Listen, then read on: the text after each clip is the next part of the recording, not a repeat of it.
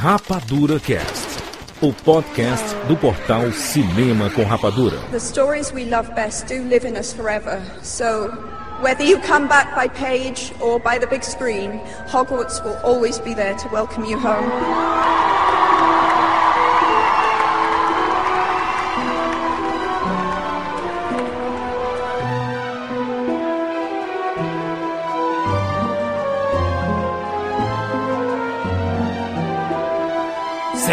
Bem-vindos, seres rapadurianos de todo o Brasil.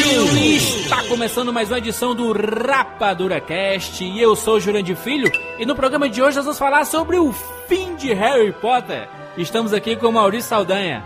Feliz da vida, não vou dizer que eu estou triste. Estou feliz da vida por presenciar na segunda parte de Harry Potter e Relíquias da Morte que sim, Harry Potter é uma fonte da vida. E essa voz embargada, Maurício? É que eu tô triste.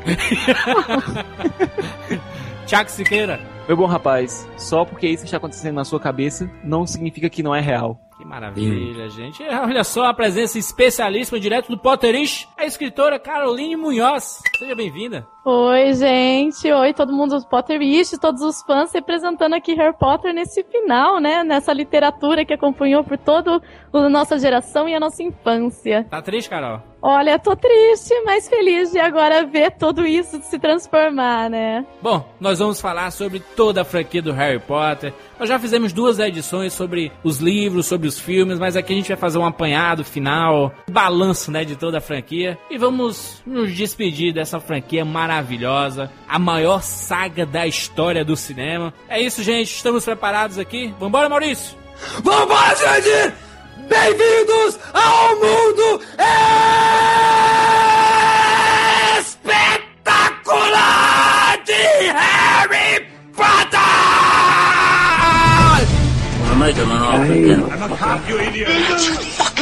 James Bond. Life was life. You can't handle the truth. Johnny. I'll be back. And the Oscar goes to Rapadura Cast. I just want to say, I um, I love this place. This has been my life, and so it's going to be very, very odd. I think for all of us, um, because I don't know what my day-to-day life consists of without you, all of you, and it's wonderful. And I just want to say that um, I've loved every minute in it, and thank you all very, very much.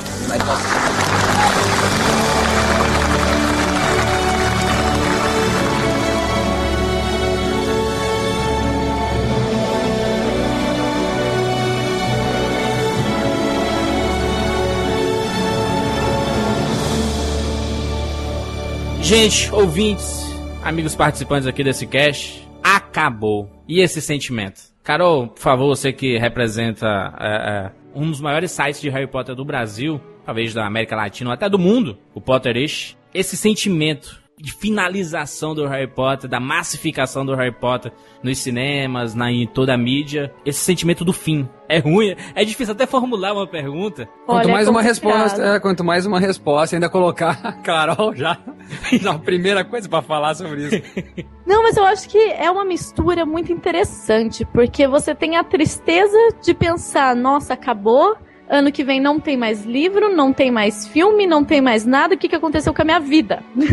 é, assim, muito difícil, porque todo mundo espera, olha, chega julho tem filme, chega novembro tem livro. Só que, na verdade, traz uma alegria, porque você leu 10 vezes aquele livro, você sempre quis ver como fica aquilo na tela. Então tá todo mundo indo animado. Eu acho que a tristeza mesmo vai bater daqui uns meses que você vai falar: Meu Deus, o que sobrou pra mim agora? Cadê os meus EPs, os meus encontros? O que, que eu posto no site que não tem mais notícia? então isso que vai, que vai acho ser que- difícil. Eu acho que a ficha cai, né, Carol? A ficha cai depois que o, o filme sair de cartaz, eu acho. né? É, Carol, desculpa a indelicadeza absurda e ignorância desse apresentador que vos fala. tu começou a acompanhar Harry Potter com que idade? Olha, eu comecei com 11 anos, então já fazem 11 anos que eu tô acompanhando. Com os livros, né? Com- Começou com os livros? Sim, né? Isso, comecei com os livros um pouco antes de lançar a Pedra Filosofal no cinema, mas eu comecei de uma forma diferente. Eu comecei numa aposta. Uma amiga minha duvidava que eu li o- a Pedra Filosofal em uma semana. E eu pegava aquele livro na mão, olhava o Harry, com aquele, aquela figurinha estranha, né? Uhum. Aí eu falava, eu não vou ler isso, mas já que ela tinha feito uma aposta, eu aceitei. E no final daquela semana eu tinha lido os quatro primeiros livros que tinha na época. Então, assim, eu devorei, eu dormia lendo, eu comia lendo, eu fazia tudo lendo. Mas naquela época, naquela época já existiam uns quatro, por exemplo, Já em existiam uns quatro. É, Ou em no- português já existiam uns quatro. Porque teve um pessoal que começou um pouquinho antes, né? Que quando lançou no Brasil já veio que meio que uma leva, né? Porque no exterior já tinha. Então eu sei que na minha época já tinha os quatro. E ainda demorou depois pra sair o quinto, né? Não, mas na verdade o, o, o, prim- o primeiro filme, quando sai no cinema, já existia até o Azkaban, o livro, não é? Pelo É? menos eu já tinha lido até, os- até o quarto quando saiu. E olha que eu fui no primeiro dia do cinema também. É, mal, se é- eu estiver muito louca. O, o primeiro filme ele foi lançado em 2001, né? A Pedra Filosofal. Aham. O quarto livro ele foi lançado em 2000, que é o Cálice de Fogo, né? É, eu acho que foi isso mesmo. Ah, tá. E o livro, o, o primeiro livro, A Pedra Filosofal, 97? 97. É, acho que foi. É que demorou pra chegar no Brasil, né? Na verdade, demorou pra chegar no Brasil o o livro. É, porque quando chegou já foi meio que assim, uma leva. Foi chegando já direto, não teve uma espera muito grande, né? É, deixa eu só repassar a pergunta pro Siqueira por, por ordem de idade. Siqueira, meu querido, qual o- quando que tu começou a acompanhar Harry Potter aí? Acho que foi na mesma época que a Carol. Eu tinha uma idade parecida. O quê? 12 anos? É, o que, que é a idade? Vamos ser mais indelicados. Qual é a tua idade, Carol? Eu, 22. E o Siqueira? 25. É, o Siqueira tinha o quê? 12, 13 anos, isso aí, Siqueira? 14 Em anos? 2001 eu tinha 14 para 15 anos. Que legal. já era mais velhinho. Pois é. E o interessante é que os professores do meu colégio incentivavam a galera a pegar os livros da série. Do Harry Potter? Aham. Caralho, O... Ótimo. Pois é, o meu professor de literatura, é, Helder Vidal, ele pediu pra galera começar a ler. Em sala mesmo, ele pediu pra galera começar a ler, começar a ler os livros, reconhecendo o quê? Que aquele tipo de literatura podia ser muito bem utilizada pra pegar a galera, pra pegar gosto por ler. Coisa que a gente sabe que nem todo adolescente hoje em dia tem. É. É, Eu li em sala, mas é, eu era castigada por isso. Então tu começou pelos livros, Siqueira, e depois passou pro, pros filmes em 2001, né? Isso. O filme, a partir de 2001. Eu comecei pelos filmes e fiquei nos filmes. Não li Como nenhum assim? livro do Harry Potter. Olha que pecado. Pode, pode até ser, mas eu, eu sou muito visual, sabe? Audiovisual. E não tenho muita paciência pra esse tipo de, de livro. Ah, não é questão de paciência, né? Eu, não, eu não, não me sinto empolgado pra ler esse tipo de livro, sabe? Assim, mas eu gosto de ver, gosto de ver o resultado dele no cinema. E cria muita vontade de. Se eu gostar do filme, cria muita vontade de, de ler, entendeu? Aham. Foi o que aconteceu comigo com o Senhor dos Anéis, né? Eu vi a trilogia nos, nos cinemas e depois eu fui ler os livros, né? Porque eu- agora com Harry Potter, agora pra não ficar órfão de vez, eu vou ler os livros, né? Olha, você tem uma vantagem, então. e o tiozão dessa edição, Maurício? Maurício, quando, Maurício, começou com Harry Potter aí? Quando explodiu na mídia. Antes eu não sabia da, da existência. Acho que em 2000, acho que quando começou a se falar do, do- da produção do filme. Aham. Daí a mãe de um amigo meu, a mãe do Cisco Vasques, a Marília, que ela é assim, ó, se a produção de Harry Potter conhecesse a Marília Vasques, ela estaria como uma das bruxas. Tá. Nossa, do pessoal, a mulher. Não, mas ela adora, ela adora bruxaria e ela tem a cara de bruxa, cara. Meu Deus. Caramba! É, não, no bom No sentido. bom sentido, é. Pô, o Harry Potter Qual, só qual se é o bom trata- sentido disso? Mas, o- mas o Harry Potter é um bruxo, porra. Sim. Então, É. Ah, é um Quando bruxinho, você né? fala que ela é uma bruxa, parece que a Ah. mulher é horrorosa. é uma bruxa, né? Como a Emma Watson é uma bruxa, né? A Hermione Pois não é uma é. E daí ela, ele, ele- eu, eu já tinha lido naquela época todos que tinham sido lançados e ela me deu de aniversário. Então, dia 6 de setembro de 2000, eu recebi a Pedra Filosofal e li e achei um... legal. Olha, cuidado com o que você fala. Achei, não, achei, achei bem legal, mas eu só realmente co- compreendi quando foi pro cinema, a Pedra É, Filosofal, e eu entendi, olha, eu sou muito do audiovisual, né? Eu não consigo, preciso da... eh, ler, eu teria que ler, eu leio em voz alta, ou então eu prefiro que alguém leia pra mim. Eu sozinho lendo, sem falar alto, eu preciso do áudio, né? Eu preciso da voz, preciso do som e preciso da imagem pra realizar aquilo. E foi com a Pedra Filosofal que eu entendi tudo. Eu, meu Deus, que sacada que essa mulher teve. Ca- se cada pessoa né, mendigando na vida, com muitos problemas, levou um pé, né, um pé na bunda do marido, né? Tava pois mal é, de. filha pequena. Filha pequena, tava mal com as contas. E, e, e ter uma ideia dessas, daí que eu vi a genialidade da coisa. né, na Premiere de, de Londres agora, quando eu vi aquela multidão na Trafalgar Square, né? E chorando, todo mundo ali agradecendo a ela, eu fiquei pensando, nossa, se pensar que há uns 10 anos É. atrás essa mulher tava numa cafeteria passando frio. Ela E deveria, olha sabe o só quê? hoje. Ela deveria, ela deveria dar mil dólares pra cada fã do mundo. Também Entendeu? acho. Se eu devo tudo a vocês, então me deve tudo, então, minha querida. Devolve, né? Né? Mil Ia sobrar muito dinheiro ainda pra ela. Mas não seria bonito, não seria bonito, Carol? Seria, ela, eu ela, também chegar, acho. ela chegar assim, a pegar o microfone e dizer assim, ó, seguinte, eu devo tudo a vocês, Tipo vocês Oprah, né? os melhores, se não fosse vocês há 10 anos atrás, eu continuaria, né, com minha bunda, uma- um belo roxo na bunda por causa do meu marido, e com minha filha mendigando, então esse filme, eu digo agora, o mundo inteiro, dia 15, a partir do dia 15 de julho, ninguém vai precisar pagar, esse filme vai ser de graça. É, isso talvez já seria ótimo que os fãs iriam ficar felizes se todo mundo pudesse assistir de graça. E os executivos da Warner iam ter um ataque. É, sim, com Ela certeza. matava cinco no mínimo. É. Mas, pô, aí ela paga o Warner, então. Isso! É, mas aí o, o fã mesmo, ele. Ele já se sente presenteado, não, Carol? Você que representa lá os fãs do, do Harry Potter, lá do Potterish. Presenteado com, com, os, com os livros, não? Com toda a saga Harry Potter. Só, só deixa eu interromper, desculpa, Carol, mas é, é- é meio que, olha, a gente sabe que a maratona não rolou no Brasil inteiro, então os fãs ficaram meio de cara já. Eu vi muita gente de cara com a Warner, com o, o lance da. Foi muito legal, a Carol, que acabou de dizer que viu então na, na pré-estreia, na cabine de imprensa, então tu recebeu os óculos, né, Carol? Recebi e roubaram na, na multidão lá. Que absurdo. Caramba! Roubaram?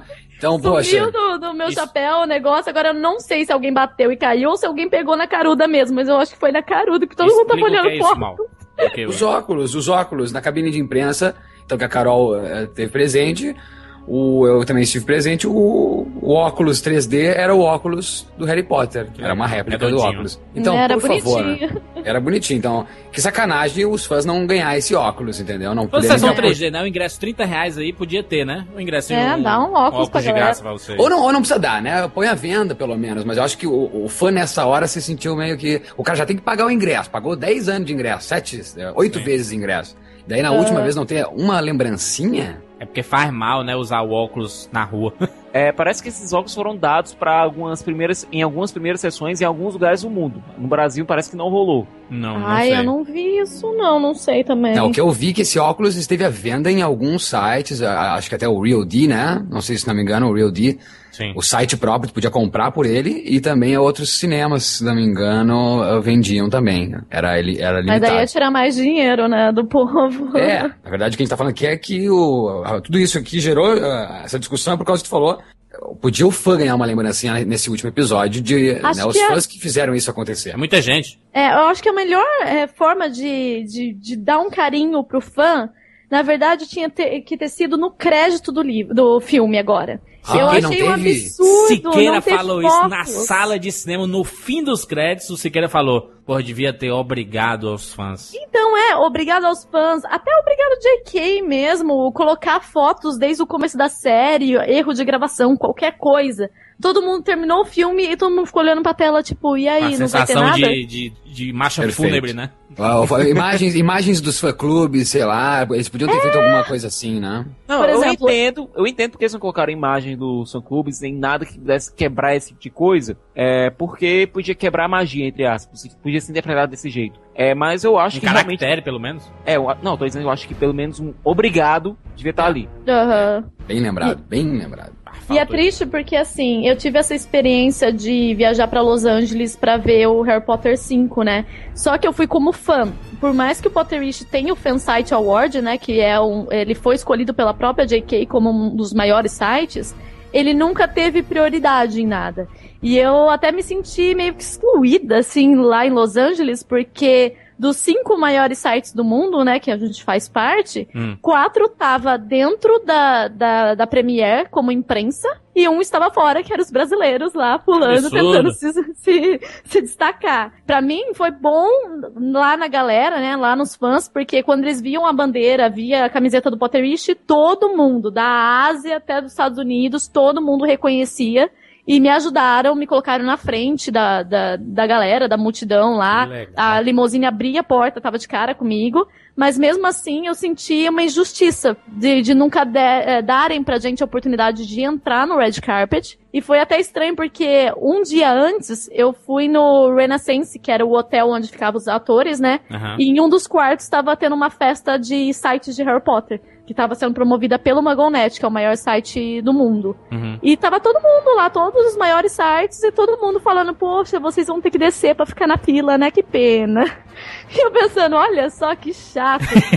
É muito chato. E desde então eu tento com a Warner toda vez pra poder entrar na, na- nas premieres como imprensa e eles não deixam. Esse ano eu ia pagar pra ir pra Londres, mas eu, eu, fazia, eu fiz questão de que só se fosse imprensa e eles não deixam. Nem no Brasil pra fazer coletiva de imprensa o Potterish pôde. Falta o tato, né? A gente percebe isso que falta o tato. A gente, é lógico que a gente tá encerrando esse ciclo do Harry Potter e a gente tem que falar isso mesmo, a questão dos sites fãs, né? Poxa, o que, Aham. o que esses sites fazem não é, É brincadeira. É. Não só o Potterist que tá bem representado, mas o pessoal do Oclumência que acompanhou com a gente os dois últimos programas sobre Harry Potter, mas sei lá, o Scar Potter, tem muito, tem muito site bacana que porra, alimentou todo dia, todos os anos aí, os últimos anos, sobre o Harry Potter e dava a propaganda que a Warner queria de graça. Pois é, tudo de graça. Nunca nenhum site ficou cobrando pra poder postar alguma coisa. A gente até ficava feliz se eles mandassem alguma coisa diferente. E é um público muito, muito fã, né? É um, um público que, que você vê na- nas pré-estreias e nas sessões que se veste de Harry Potter, que é bem unido, né? Tu percebe que a galerinha tá toda junta lá e. É o que tu falou, Jurandir. É uma publicidade, é uma publicidade de graça. É amor, é, é- é- é através do amor que eles fazem, mas acaba se tornando para os estúdios publicidade gratuita, né? Exatamente. Publicidade gratuita, interação entre os fãs que podem trocar informações, podem dizer, pô, estão vendendo ingresso ali, vamos ali comprar, já, tão, já começou a pré-venda. Isso. Antes de todo mundo. A Warner não faz isso. Quem faz isso são os sites da, das exibidoras, que não é todo mundo que visita. O site do CI, do Cinemark, etc. Isso. Ou seja, quem realmente avisa aos fãs, olha, já vai começar a vender, são os próprios fãs. Né? E é uma equipe muito grande em todos os sites da- do Brasil, sempre foi equipes grandes, empenhadas, qualquer notícia que sai já fica online dois minutos depois. E todos os eventos que, que tiveram, eu lembro em 2001, eu novinha, eu fazia meu pai sair de Campinas pra ir pra São Paulo pra fazer, para ir em eventos de Harry Potter. Então assim, é uma uma devoção ali para pro livro, pro filme, que eu acho que o pessoal da, da Warner e de outras companhias deveria reconhecer, né? E dar, às vezes, até um certo privilégio para esse pessoal Lógico. que trabalhou todos esses anos, né? Exatamente. É, se- seria, seria, seria então, cara, o fan site visto como não imprensa, é isso? Sim, muitas vezes sim. É visto Que como não isso, impresso. No que Brasil. isso. É, no Brasil. No exterior eles fazem tudo. Tanto que o, Ma- o Magonet, né, que é o maior site, eles faziam um live. Pô, foi três anos atrás. Três anos atrás, um, o pessoal não era acostumado com live assim, né? Eles faziam um live no, no Red Carpet entrevistando todos os atores, fazendo tudo lá. Tendo toda total liberdade junto com a MTV do lado, da a VH1 e etc. Eles tinham o mesmo tratamento. E aqui, infelizmente, a gente não consegue. A gente conseguiu a cabine de imprensa em São Paulo, duas pessoas só puderam entrar. Aqui Que- na cabine de imprensa eu tive que ir por outro site, porque eu não podia pelo Potterish. Que horror, que horror. Porque, até porque a gente sabe que muitos. Claro que qualquer site não, né? Mas muitos sites, eles, eles têm um profissionalismo absurdo, né? Que qualquer meio, veículo de comunicação não tem aí que se diz profissional. Sim, é o Pois é. pessoal de Harry Potter, de Crepúsculo, de Nárnia, de Senhor dos Anéis, esses grupos aí são bem profissionais, né? Você percebe, né? Tanto que a gente tem cargos, né? Eu sou a única que eu tenho um cargo meio que diferente, que cada hora eu sou uma coisa, mas no resto tem o editor, tem o news poster, tem o tradutor, tem uma equipe de tradutor que é gigantesca. Porque qualquer material que vem normalmente é inglês e tem que 15 minutos depois estar traduzido.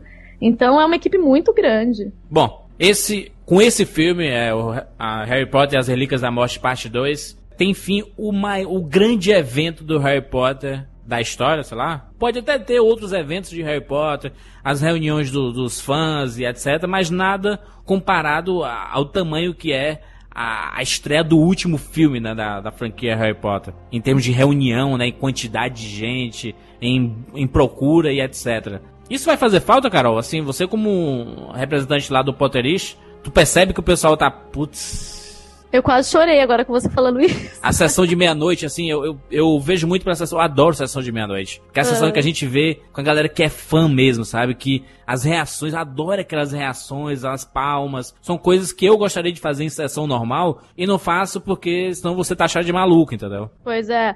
Tanto que ontem me perguntava a imprensa sobre isso, né? É, já que você já viu o filme, por que, que você tá querendo ver de novo? Eu falei simplesmente porque, como jornalista, você fica quieto em todos os momentos. Com fã, qualquer ator que aparece ou qualquer cena que você A esperava. logo do da Warner. A, é, a logo do Warner, quando chega, a galera fica louca. Até as partes ruins que, que podiam ter sido melhores. O pessoal, co- por estar esperando tanto, aplaudia com, com um ânimo tão grande que você falava, nossa, ficou maravilhosa aquela cena.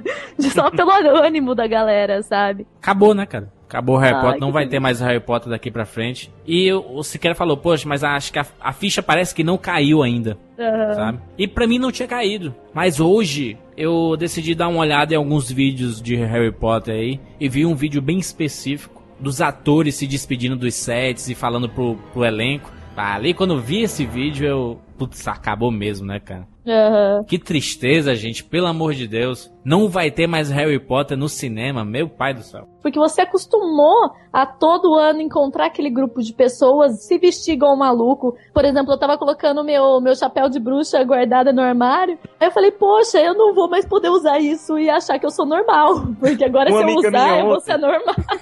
Uma amiga minha ontem, ela, pela primeira vez, usou um cosplay na vida dela. Ela foi de Grifindória da cabeça aos pés. Caraca. Então é muito normal, você sente a vontade de estar fazendo isso. Acho que são várias coisas aqui. E quero ser, não quero ser mal interpretado aqui, até porque eu quero citar outras, outras sagas e não quero, não é sentido de, de comparação e julgamento de valores. Mas, e aqui posso, pode, po- posso suscitar esperança aqui nas minhas palavras, né? Pode ter esperança nessas palavras ou não. De volta para o futuro, 3, quando acaba. O pessoal gritava no cinema. Não! Eu lembro, eu lembro. Quando veio o The End na tela, não! Vou dizer uma coisa, gente. O filme acabou em 1990, acabou de Volta para o Futuro. Estamos em 2011. É, acabou. Nunca mais teve nada. Então, quando agora acaba Harry Potter pessoal, e muitos especulam que pode voltar, e pode, é, pode, né? Mas Ah, olha mas quanto tempo faz de De Volta para o Futuro e nada aconteceu. Inclusive teve doença do protagonista e a gente acompanha com, com, com os olhos marejados qualquer notícia do, com o Michael J. Fox, né? Com a doença e, e, e possibilidades de um remake, a gente fica triste. O que pode acontecer talvez daqui a um tempo é um remake de Harry Potter. Daí eu- Ah, eu falei só daqui 100 anos. Teve um fã lá, que já né? falou assim, não, tá confirmado, já disseram que daqui a 50 anos vai existir um remake de Harry Potter. Ah, O- eu acho que deveria ter uma série sobre os marotos. Eu acho que é uma forma Não, eu de vi, eu, continuar eu- Harry eu vi Potter. o menino, o, o Albo Severus Potter. Eu, Aham. Caraca, dá um excelente Harry Potter novo. Dá, pior que dá mesmo, todo mundo Dá pra fazer acha. tanta coisa, tanta coisa. Dá pra ser Última série de televisão, dá pra ser cinema. É, tanta coisa dá pra fazer. Eu só quero concluir que acho que são duas coisas, então. O primeiro, o lamentar aqui, é, o- é o. Eu lamento a saga acabar, que são. Achei ótimos filmes, acho que ele tem uma relevância enorme pro cinema inglês, um cinema que é maravilhoso e que estava apagado. E aliás, que a gente consome muito mais o cinema norte-americano, então o cinema inglês continua com alguns trabalhos belíssimos, mas é sempre assim, ou lá em Cannes que eles aparecem, e se ganhar algum prêmio em um festival, senão ninguém sabe do cinema inglês.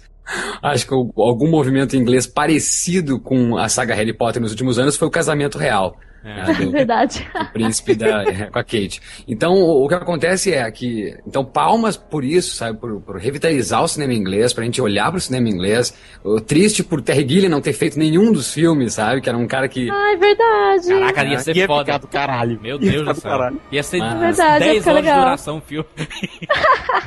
Não tem problema. É, mas considerando o azar do Terry Gilliam, foi bom pra Harry Potter não ter rolado.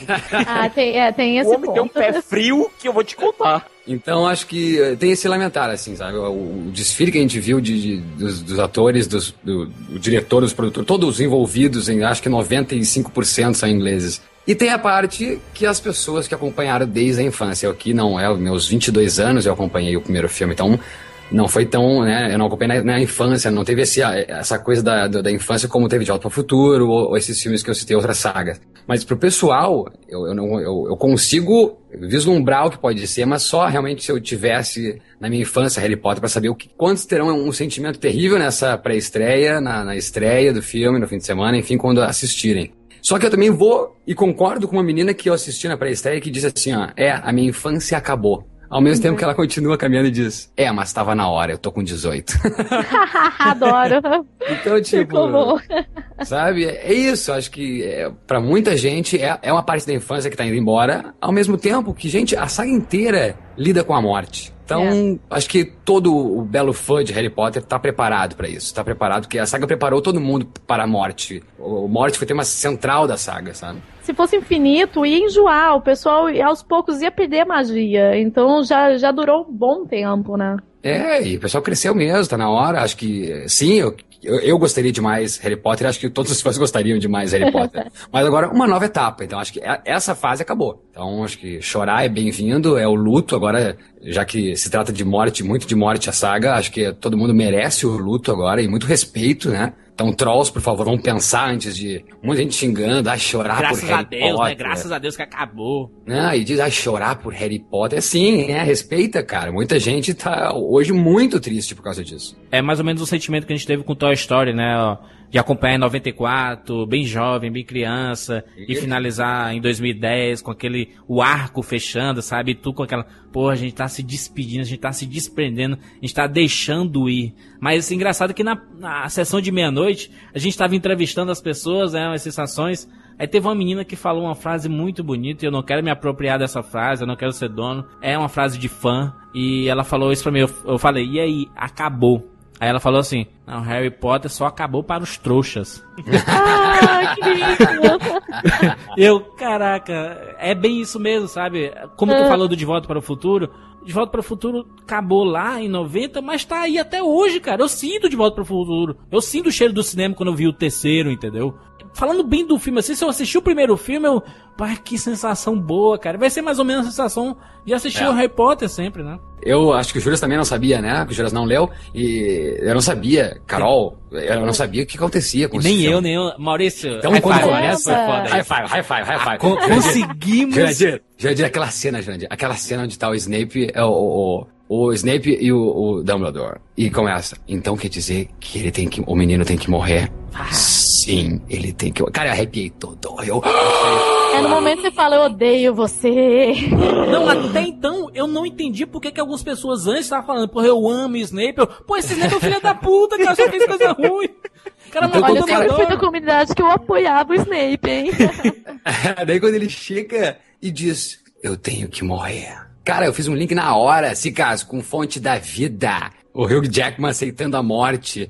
Eu, é isso, cara, que fantástico! Harry Potter vai morrer. Não que eu queria que ele morresse, mas eu achei fantástico, um twist, assim. Eu jamais imaginei que pudesse morrer o Harry Potter na saga. Eu achei que ia morrer. Sim. Daí uhum. que não morre. Maurício, uma cena que é, é para destruir, destrói o coração das pessoas que estão na sala. Quando ele fala assim: olha para mim, olha para mim. Você tem os olhos da sua mãe. Oh, Ai, ele... Ah. Não, a gente ouviu tantas ah, vezes essa frase nos, nos, outros, nos outros sete filmes, e pela primeira vez ela tem algum significado. É incrivelmente da J.K. como que ela conseguiu esperar todos esses anos para fechar esses detalhes que você consegue enxergar que ela já tinha tudo isso anotado no primeiro livro. Porque é impossível ela ter depois, ah, veio do nada na minha cabeça e eu fiz. Desde o primeiro livro ela sabia tudo o que iria acontecer. É muito ah. incrível isso. Fez o arco perfeito de redenção, sabe? Mas tinha que ter morrido, não, não tinha que ter morrido. Não tinha que ter morrido o Harry.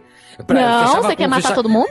não, é, é o menino que sobreviveu. É que eu achei tão bonito o Neville lá falando, o Harry está em nossos corações. Ah, demais. E eu, é isso, cara, e todo mundo ia pra cima do, do Voldemort, ia matar o Voldemort, e, e o Harry na, nos braços do Hagrid. É isso que eu queria. Fantástico. Ah, mas eu não gostei ótimo. muito do jeito de... O cinema foi abaixo quando o Harry é. Potter levantou. Caraca, parecia um gol no último minuto. Não, e o mais legal foi o cinema vindo abaixo, o Harry Potter levantando e os comensais da morte caindo fora, todo fugindo.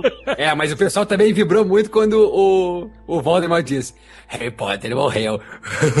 e dá aquela, Aquela risada macabra. horrível. Ah, porque O pessoal foda. deu risada no cinema. Ei, Hal Fiennes, cara, Hal Fiennes. Puta É, que Oscar, né? pariu. Oscar de ator, né? Vamos lá, uma indicação. Ele gente. fez um indicação, pelo ótimo menos, né? trabalho.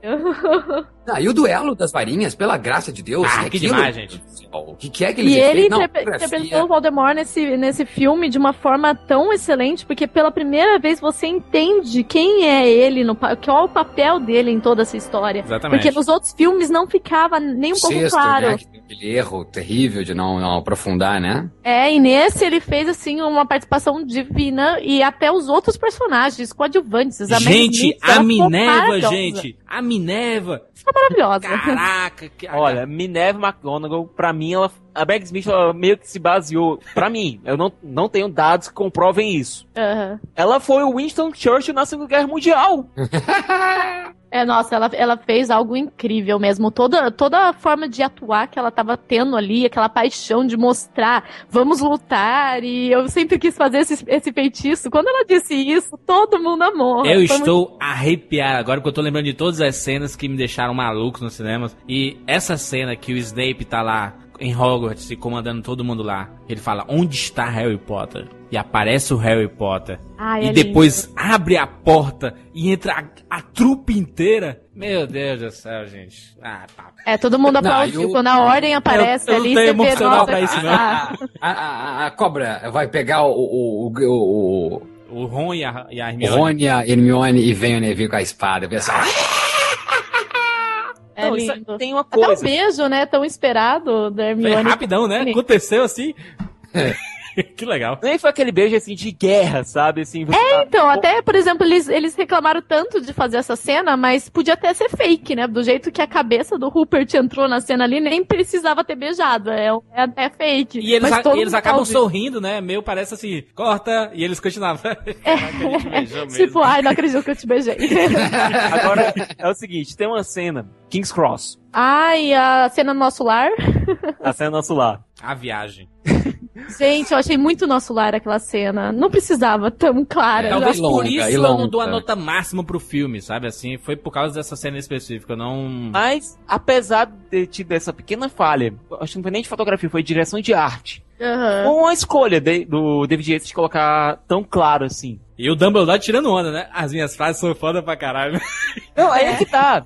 O Dumbledore fala uma coisa que eu acho muito poderosa. Poderosa. Não, e, e fa- e faz sentido essa cena, só por essa frase. A frase de. Claro que está na sua cabeça, mas não é por isso que não é verdade, né? Não, não, É. foi, isso- não foi só nem essa, mano. Foi Não, essa, é, mas essa, essa, essa é genial. Essa eu acho que resume a fica- saga. Olha, ele, ele quer dizer ali, ele tá falando com os fãs. Olha, por mais que vocês no futuro, acabou esse filme e vocês continuem com o Harry Potter na cabeça, não quer dizer que vocês estão loucos, né? Quer dizer que é verdade, que existe, tá muito forte, tá muito vivo, entendeu? Legal. Isso é verdade. O que me pegou nessa cena foi o Dumbledore falando sobre palavras. Palavras são magia. Verdade. A força das palavras, A né? força das palavras, sim, sim. Deveria diminuir aquela cena. Eu acho que foi Uhum. muito comprida. Longa, longa, sem longa. som, claro. Eu acho que não tem. Até perguntaram pra mim, nossa, por que, que não tiraram essa cena? Eu falei, tirar não pode, porque aí seria um pecado. Todo mundo queria ver essa cena. Mas foi tão comprida, tão pausada, que. A hora que ela fala- a é hora que ele fala assim, ó, vamos- quer sair. A hora que ele fala, Carol, vamos andar, e eu, não precisa, fica paradinho e fala logo acaba. Termina logo. Tá, Ficou, ficou parecendo um Cavaleiro Zodíaco, assim, entre luta, vamos parar para conversar e fazer um flashback da vida. Não, e ele É. fala Não, assim, mas ó. peraí, peraí, é aquela E ele, coisa. não, e ele para só um ele fala assim, ó, vamos andar, Harry. Mas andar pra onde? O negócio é infinito. O arquite... Momento arquiteto do Matrix, hein, gente? Quanto à cabeça, lembre-se de Inception. É, no sonho, o tempo passa muito mais rápido. Então, Ai, meu Deus. Ah, no É cinema de um você filme. quer passar pra frente. Tá todo mundo acordado no cinema. em alguns momentos do filme, eu, você percebe como o David Yates estava com a, com a mão quente, né? Tava, tava foda. Porque tem uns momentos que aparece o Harry em um momento forte, um momento de, de, é, de pensamento e de dúvidas, e que ele tá sozinho sentado na escada, sem som nenhum, um silêncio absurdo, tanto no cinema como na tela, um silêncio. E você vê, caraca, ele tá num dilema foda. É, teve bom uso desse silêncio em algumas cenas, eu só acho que teve um exagero ali, principalmente na cena da King Cross, né? Mas ele soube dirigir de uma forma brilhante. O primeiro ato e o segundo ato do, do filme foi, foi os melhores de toda a saga. Ficou muito bem feito. Alexandre Desplat, né? Um show na trilha sonora. Pois é. Mençãozinha honrosa, John Williams aí. É, senti, eu senti falta, eu sempre sinto falta dele, né? Mas eu acho que ficou muito, bo muito bom, muito bem feito. O final deu uma, uma pecada em alguns algumas cenas, por exemplo, da, da Molly Weasley, né? Ela falando, uh, not my daughter, bitch. Pô, Ah, todo mundo esperava isso, né? Todo mundo esperava, mas eu acho que podia ter aquele, aquele clichê de antes dela matar, falar essa frase. Porque eu acho que ela falou a frase, aí elas fizeram uma luta meia boca ali, e a outra É. que era super foda morreu. Parece que o diretor, a gente já começou isso, mal. Tem determinados diretores que sabem que estão lidando com uma franquia que o público vai ver em massa e sabe, nessa hora a galera vai vibrar, nessa hora a galera vai gritar, nessa hora a galera vai chorar. É, mas eu acho que perde um time mesmo, como a Carol falou ali. Ela fala antes e o pessoal vibra, mas depois demora. Depois dele demora, Demora um pra tempo pra concluir. outra morrer. E é. parece que vai ser grande, então a batalha e é só mais duas. Tchu, tchu, tchu, e deu. Assim como a morte, assim como a morte do coisa. Assim como a morte do Voldemort, eu vou dizer, eu vou assumir aqui que incrível a hora das varinhas ali juntas, mas a gente já tinha visto no trailer.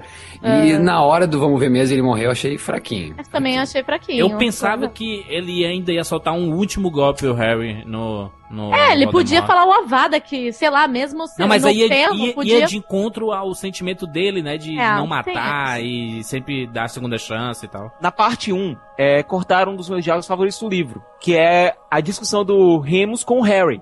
Porque o Voldemort tinha descobrido que era o Harry por quê? Porque ele só tava usando feitiços defensivos. Sim. O Harry não tava usando Aham, feitiço sim. ofensivo. Foi assim que ele reparou, ah, é o Harry ali. Entendeu? E eu acho que isso diz muito do caráter do Harry. Aham, verdade. ah. Mas é que ficou um pouquinho fraco desse, da, do Voldemort só ali ajoelhar e começar a sair os pedacinhos e, e pronto. É. Eu acho que ficou meio fraquinho, Não, assim. Ainda mais que vi- tentou várias vezes matar ali, várias vezes, aí no final ficar assim.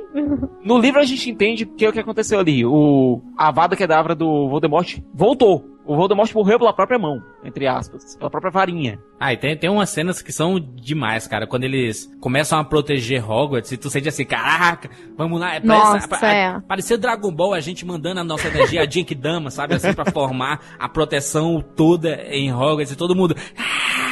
E todo mundo protegendo e os cavaleiros aparecendo e tu... Porra, Hogwarts, o nosso lar está protegido. Aí aparece É, aquele mar de comensais e tu... Meu Deus! Jurandir, isso é muito próprio do britânico, sabia? A proteção do lar. O que a gente tem que perceber é o seguinte: a Inglaterra passou por um período muito, muito foda. Foi a Segunda Guerra Mundial. Lá, eles estavam sob ataque constante dos alemães. A Luftwaffe estava atacando o tempo todo, era bombardeio em cima de bombardeio em Londres. Pra ter uma ideia, tem, tinham que desligar todas as luzes em Londres durante a parte da noite para que os bombardeiros alemães não encontrassem. A gente vê muito isso no Narnia, né, Siqueira? Não, a gente vê, e- inclusive, na, na- na- no presente, na, que deixa o, o, o Dumbledore pro coisa, né? Não, não seria uma menção a isso? A tirar as luzes da cidade? Isso do Iluminador. É, é.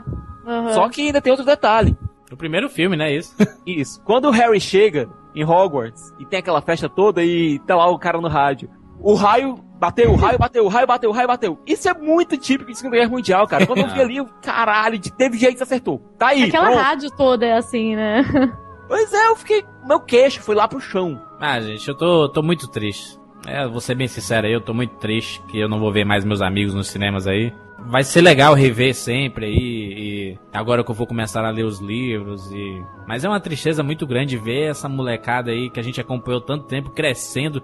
A gente pode se considerar meio que padrinhos, nós somos os Sirius Blacks do, do- da, da quarta parede, né? A gente tá fora. A gente é padrinho do Harry, do, do Ron e da, da Hermione. A gente acompanhou eles, a gente, a gente pode dizer realmente eu te, eu te vi criança e vi, te vi crescendo, vi a tua história, sabe? E, e são personagens, né, cara?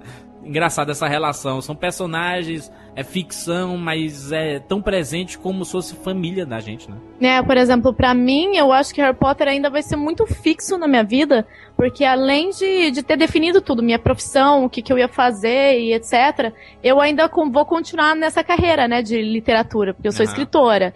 Então, desde o dia que eu comecei a publicar meu livro, e aí nas escolas, eu tenho palestrado envolvendo Harry Potter. Eu falo como tudo começou, desde o meu interesse por fanfics, até eu começar a ter minhas próprias ideias, escrever os livros. Então eu vou continuar daqui para frente levando isso para as escolas e para os eventos literários. Então eu acho que Harry Potter vai ser sempre muito fixo na minha vida e eu sempre vou poder mostrar, olha, esse livro aqui salvou ela, foi esse que deu rumo e eu nunca vou deixar ele de lado. Então eu sei que, que para sempre Harry vai estar tá comigo. Que legal. Para assistir esse último filme, eu fiz, como uma boa parte dos fãs, eu fiz uma maratona, né? fiz uma maratona em quatro dias, assisti sete filmes em quatro dias. Nossa senhora. E foi legal acompanhar desse jeito. Porque a gente vê que os dois primeiros Harry Potters, eu gosto muito, apesar de muitos fãs não, não gostarem e a crítica também não gostar. Eu adoro os dois primeiros Harry Potter, a questão da magia, do universo, que a gente vê a, parada mais infantil e, e, realmente eles eram crianças, então eles tinham. Aparecia um monstro, eles tinham que gritar, ah, lembra os três? Quando aparece um gigante no banheiro lá, lá de Hogwarts, e os três gritando, ah, saindo correndo. É legal, porque eles. Aí, aí tu percebe lá em Azkaban a coisa mudando. Aí vai pro Cálice de Fogo, que é um dos filmes que eu gosto muito. Tu vê o crescimento, sabe? Foi legal acompanhar desse jeito e ver que o amadurecimento, não só dos personagens, da série, da própria história, é, foi bem gradativo, foi bem pensado. É tanto que a imagem do Harry Potter que foi usado no primeiro filme, o bebezinho lá no, no berço, perdurou até o último filme, 10 anos depois daquela imagem. E isso é. foi importante, isso foi importante. Quando você vê trechos, pequenos trechos dos filmes anteriores que foram utilizados aqui, trechos da trilha sonora, ativa sua memória emocional, cara. Na hora que você vê aquilo ali, você, pô, você é transportado diretamente para 10 anos atrás quando você viu aquilo no cinema. É os pais dele dançando, né, naquela cena da, da memória do Snape, que é a foto. Poxa, aquilo eu achei sensacional. O Snape ali tá relembrando aquilo e, poxa, foi a mesma foto que a gente viu ali no primeiro filme. É emocionante. E sabe o que eu acho bacana? Passaram quatro diretores pela franquia. Quatro uhum. diretores. E mesmo assim, você vê que cada diretor deu o seu toque especial. É, com certeza. Mas, de todo modo, a série ela teve uma identidade visual muito presente. Como é que a gente viu isso? Quando a gente chega nesse sétimo filme, nesse oitavo filme agora, e vê a Câmara Secreta do mesmo jeito que estava lá no, no, segundo filme. Pois é, ficou tão bonita aquela cena. Legal. É, eles, mant eles mantiveram tudo, tudo certinho. Eles sempre tiveram cuidado de não, de não mostrar em um filme algo que depois eles destoem nos outros. Eles sempre tiveram cuidado disso, até no figurino mesmo. Nunca, nunca foi uma mudança muito radical na maquiagem. O pessoal até, eu acho que foi na, na, sua própria crítica que você falou isso, de eles não mudaram a roupa, a maquiagem, e isso é bom, porque parece que realmente foi uma sequência de anos ali. Não, não foi algo que, tipo, ah, 10 anos depois ele tá vestido completamente diferente. Exatamente. Até as mudanças no figurino que cada diretor promoveu, por exemplo, o Alfonso Corano gostava muito de vestir o pessoal com roupas comuns. Uhum. Essas mudanças são orgânicas na série. Por quê? Porque você nota que, pô, ele tá adolescente já, já vai querer se vestir de um jeito mais pessoal, do jeito que reflita mais quem ele é. É verdade. E, é, e não ficou tão estranho, é. Aliás, eu agradeço muito a Warner ter colocado o Alfonso Cuarón no terceiro filme. Ah, com certeza saiu o estigma do infantil e, e mudou. Vem, começou o lado sombrio, né, gente? Porque ele tem experiência nisso. Ele tinha lidado tanto com o lado infantil, como a princesinha, que é um puto filme, e lidou com o lado adolescente também, no e sua mãe também. Ele sabia transitar entre os dois mundos. É, mas acho que nenhum dos diretores da saga sabe lidar com o ator. É tudo diretor que não sabe lidar com o ator. Então a sorte é que eram atores maravilhosos, os Diretor técnico, né? São diretores técnicos bem. Os atores tarimbados que não precisavam nem de direção, Meg Smith, Ralph Fiennes, e, uh, Coltrane, todo o elenco. Alan Rickman. Agora, e é isso, e é por isso eu acho que a gente não, a gente carece de uma grande atuação do trio principal, porque não são diretores de elenco, né? A gente falando do elenco aí, é que o, a gente acompanhou o mesmo elenco, né? Tiveram pouquíssimas substituições, e se tiveram substituições foi porque ou morreu. Né, como o Dumbledore, morreu, que né? não podia ter morrido. o, ele ia morrer, ele não ia aguentar, ele não ia aguentar. O Richard é, Harris não ia aguentar. A partir, do terceiro filme, a partir do terceiro filme, o Dumbledore fica muito mais ativo. É. é. não tinha como Richard Harris aguentar, não tinha. É, se ele ficar Harris... só naquela coisa do, do primeiro e segundo filme, é, Harry, aquela coisa, caminhando dois passos, tudo tranquilo. Mas não, não, não ia aguentar, não ia aguentar, não ia aguentar. Mas eu acho que fizeram o Dumbledore no cinema tão malvado. Eu, eu nunca gostei muito das cenas o com ele, Harris porque não é tão malvado, estranho. o Richard Harris. Ele é mais carinhoso. É, ele é carinhoso, mas o, poxa... O Gambon é que é malvadaço. Ele tá evil, assim, até mesmo do, da forma que eles escureceram a barba, né, o, o cabelo dele eu sempre gostei do Dumbledore, mas eu vi nesse último filme ele falando, Harry Potter tem que morrer. Eu, cala a boca, filha da puta. tem que morrer o quê, cara? É, mas essa fala tá no livro. Mas, mas assim, eu não, não li o livro, né? Eu tava acompanhando tudo no cinema, então pra mim era tudo novidade. Eu li, caraca, que cara escroto, cara. Aceitando o destino do moleque. É, ele, tem uma, ele, tem uma, ele tem uma cara, uma cara, um olhar turvo, uma, uma- ele, tem uma, uma- ele tem uma áurea soturna, né? Diferente É. do Richard Harris, que é, é, ainda né, a gente lembra do, do pozinho de Pilim Pim Pim que tem nos filmes do Chris Columbus. Então era, era mais doce ainda o Richard Harris. E, e depois, então, ele, ele se torna mesmo uma coisa muito sombria. assim. E é engraçado que o Dumbledore, ele, ele é o estilo Richard Harris até o final. Aí ele só fica estranho, né, mal, quando ele realmente tem essa conversa com o Snape e fala, olha, isso tudo foi criado. Então aí eu acho que o impacto era até maior. Mas, pô, nesses últimos filmes aí, eu achei que a atuação foi tão assim, ai meu Deus do céu, por que, que esse Dumbledore não tá bonzinho? Por que, que ele não tá passando a mão na cabeça dele? Sei lá, foi meio estranho pra mim, foi um choque. É engraçado que todos os filmes do que eu fiz a maratona recente, então tá bem fresco na cabeça. É, sempre acabava o filme com a sensação, ufa, mas assim, feliz, sabe? Pô, acabou, pô, ano que vem tamo junto, sabe? Sempre tinha aquela, aquela sensação. Quando chegaram nos três últimos filmes, a gente tá, Tá, tá tava foda pra eles. né? No- antes não, antes era bem episódico, né? Acabava e tu. É, pô, passando por altas aventuras esse ano, mas ano que vem a gente tá de volta, aí vai ser foda e tal. Mas os três últimos a gente viu assim que a parada apertou, né? E nada mais. Assim, parece que alguém pegou o coração da gente e esmagou com uma abertura do, do da parte 1. Do É. As Relíquias da Morte parte 1, quando eles têm que se despedir. A Hermione tendo que apagar a imagem dela, das fotos, da vida do- dos pais dela. O Harry Potter pegando o bonequinho, ele olhando assim, e o pensamento, né? Porra, eu cresci, né, cara? É, mas por exemplo, a despedida do. Quando, quando ele descobriu que ele tinha que morrer, né? E aí ele conversa com a Hermione, e a Hermione, ele meio que assim, olha, eu sei que você também sabe que eu tenho que morrer, né? Que Uhum. ele era uma Horcrux. Pô, eu achei que ali foi muito estranho que ele abraça a Hermione e só olha pro Rony, tipo assim, quer mais, sabe? Acho que ele, eh, acho que ele não entendeu, entendeu? Isso é muito, isso é muito de homem, cara. Isso é muito de homem. Ele É- não entendeu Mas, o Rony, na verdade. Poxa, desde os Que- 11 anos o cara tá ali com o melhor amigo e meio que tipo deu, ó, Mas valeu é aí por todos esses típico anos. masculino. Mas é ele típico não entendeu, Siqueira. Ele não entendeu. A Hermione entende fácil, mas ele não entendeu. É. Não, e o lance do, detalhe. da, da- da varinha, da varinha quebrar também ao meio, ele jogar fora também. Essa cena não acontece ali na ponte. A cena É, não é acontece na na, ponte. sala do, do, do diretor. Inclusive, ele tá conversando com o retrato do Dumbledore nessa hora. que ele pega a varinha quebrada dele, só faz o conserto e depois se livra da varinha. Fa- Falando Da em varinha. retrato, que cena foda lá com o irmão do Dumbledore. Aí a, a, a irmã deles, né, a, a Ariana, ela sai e abre o quadro e sai o Neville. Caraca, no É muito cinema demais.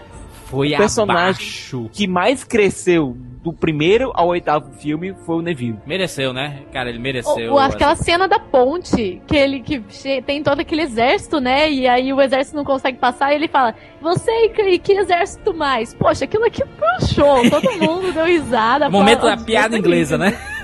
Ficou muito, muito perfeito. Matthew Lewis, cara. Matthew Lewis cresceu muito. Ver ele no primeiro filme. Eu reassisti o primeiro e o segundo filme semana passada. Fizeram bullying com ele, hein, Siqueira? Todos os filmes, ele era sempre que, que a, va- a vassoura voava e ele ficava preso em algum lugar. E ele até me disse: Por que sempre é comigo? É, exatamente. E, gente, e a Helena Bonham Carter? Cara, ela tava demais, cara. Inclusive, quando a Hermione se transformou nela, Ficou perfeita aquela cena. muito desengonçada, a Helena, cara, muito legal. A cara. carinha que ela fazia olhando ali pro. pro... Ai, no, em Gringotts, né? Ficou muito perfeita. As closes que deram no rosto dela. Ficou muito legal. É engraçado que mesmo ela sendo vilã, muita gente gosta dela, né? Os fãs gostam muito dela, né? Assim como Snape, todo mundo sempre gostou, mesmo ele sendo malvado todos os filmes, né? Todo mundo sempre teve simpatia por ele. Mas ela, se você reparar no filme, é muito legal que mesmo em cenas abertas, quando tá todo o elenco ali, você sempre repara nela dançando ou fazendo alguma maluquice no canto da tela. O pessoal gosta, isso faz parte do, do povo, né? Eles, gostam de amar alguém pra depois ver se alguém morrer. né? Então eles amam, por isso que é esse gosto do vilão, né? Isso, a gente adora o vilão pra depois ver ele sofrer e ter mais gosto essa, essa despedida do vilão. Acho por isso que o vilão faz sempre sucesso. Não que todo mundo, claro que tem alguns que gostam demais, se identificam com os vilões, mas tem muitos que gostam de gostar do vilão para que no final esse gozo, né? do, da aniquilação do vilão seja maior. Todo mundo Quanto- em Harry Potter sempre gostou muito da Sonserina, sendo que era pra ser uma escola odiada. Então é até engraçado que quando o pessoal pergunta, ah, quem é Grifinória? O pessoal aplaude tudo e mostra esse sentimento. Mas quando pergunta da Sonserina, era pra todo mundo ficar quieto ou vaiar. E na verdade tem uma galera enorme que tá ali aplaudindo e gostando, porque é uma casa que se tornou muito forte no livro, né? Aliás, eu fiquei meio chateado com como foi, como foi lidada no filme a questão da Sonserina. Que a McConaughey só chega pro Filch e diz, ó, leva todo mundo lá pra baixo. É, mas é que eu acho que se eles fossem estender isso, ia ficar meio complicado. Eu sei, mas é porque deu a sensação de que a, a própria McConaughey ach- achava que todo mundo da Sonserina era ruim. É, tem isso, é. Ah, mas aí foi questão de rápida decisão. É, foi mais ou menos isso mesmo. Leva todo mundo aí pra baixo lá. Não, e outra, galera vibrou no cinema. Manda esses caras pro, pro calabouço. Você lembra da cena do cortejo, quando tá lá o pessoal, do- os, os comensais da morte levando o corpo do Harry? Quase a marcha fúnebre ali. Isso. E aparece a Ellen Bonham Carter pulando e dançando. De lá longe, meio. né? A câmera de longe. É.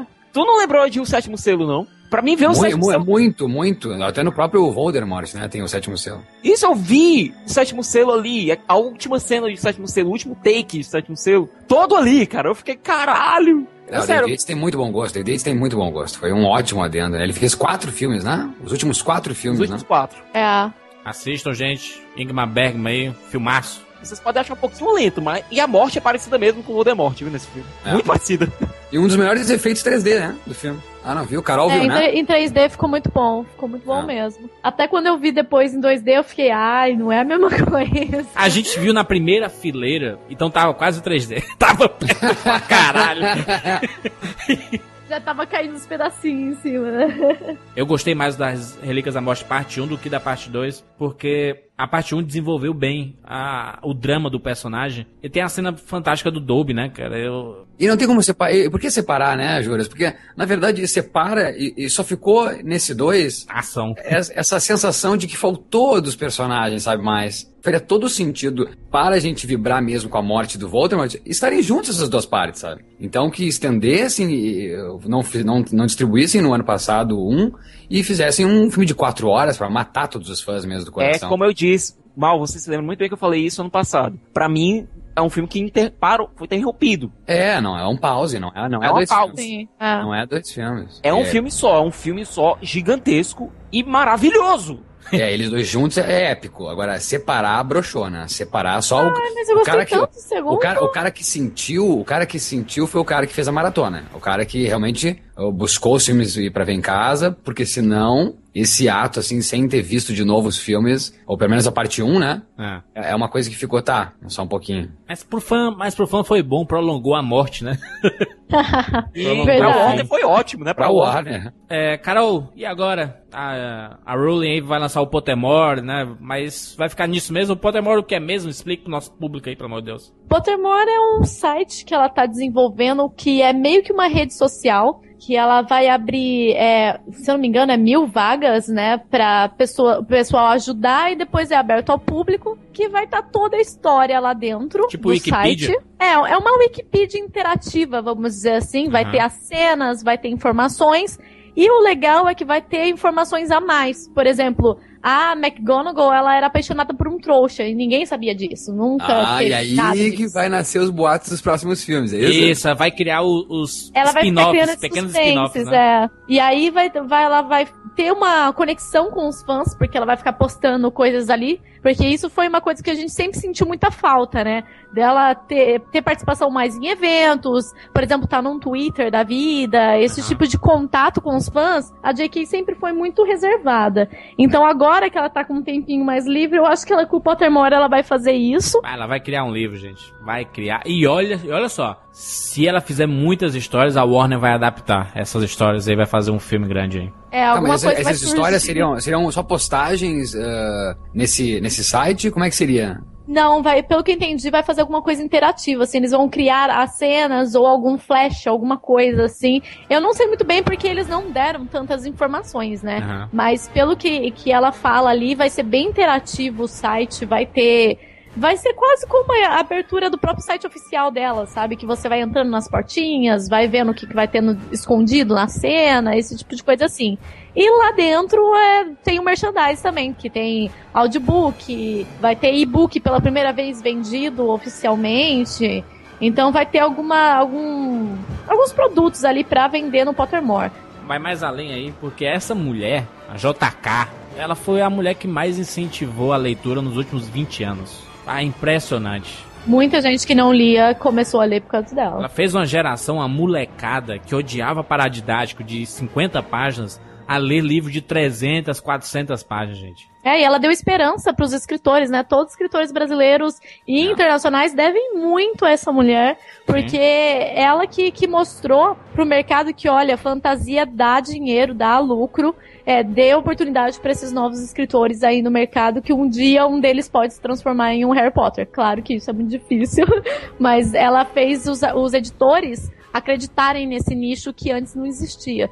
Há uns anos atrás, você chegava em qualquer editora e falava, eu quero publicar um livro de fantasia, eles davam risada da sua cara. Hoje em dia, né? Ela fez muito pelo, pelo, pelo cinema inglês, como a gente tá falando, pela Inglaterra, Ah. fez muito para mu- muita coisa essa mulher fez. Por conta dela, toda a geração conheceu atores do calibre da Meg Smith.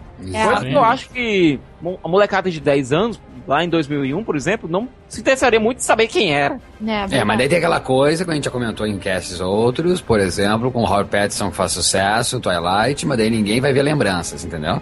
Então tem isso também. Não sei quantos que foram atrás dos filmes da Meg Smith, do Richard Harris, do Robert Coltrane, É, do quem Gary foi, não, Oldman. quem foi atrás também do, do filme do Daniel Radcliffe, que eu adoro, que é o The CB Boys.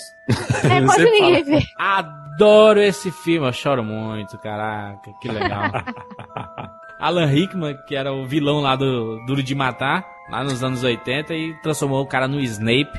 Cara, com a, cara o Snape falando, Harry Potter, eu vou te pegar. É, né? Ele é, ele é incrível. Demais, né? cara, o, cara, o cara tem que se garantir pra ficar falando daquele jeito, né? E, é a- engraçado ver dele, né? ele normal e como Snape, né? Aquele, aquele senhor, né? De cabelo grisalho e tudo mais. É quando você vê na tela, você fala, nossa, como ele muda. É muito engraçado. Mas vale a lembrança, gente, todo o elenco inglês de Harry Potter, eh, os. Não o trio, né? Mas esses atores que a gente tá falando, renomados atores, eles fizeram filmes maravilhosos. Vão atrás, gente. Peguem a lista do cast, anotem os nomes e vão atrás. São grandes filmes que eles fizeram. Os aplausos, os aplausos no final do filme. Foi bem legal, assim. A galera já, já tinha aplaudido durante o filme todo.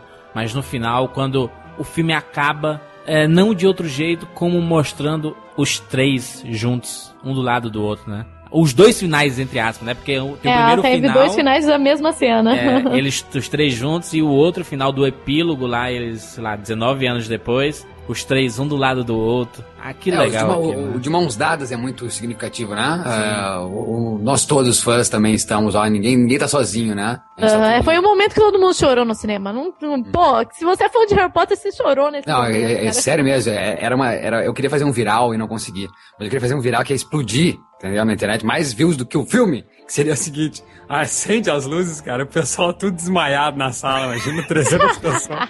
Todo mundo morreu. Acabou, acabou e não acabou, né? Vamos estar com o Harry até o final. da questão da amizade, né? Como eles propagaram muito isso, a amizade. é.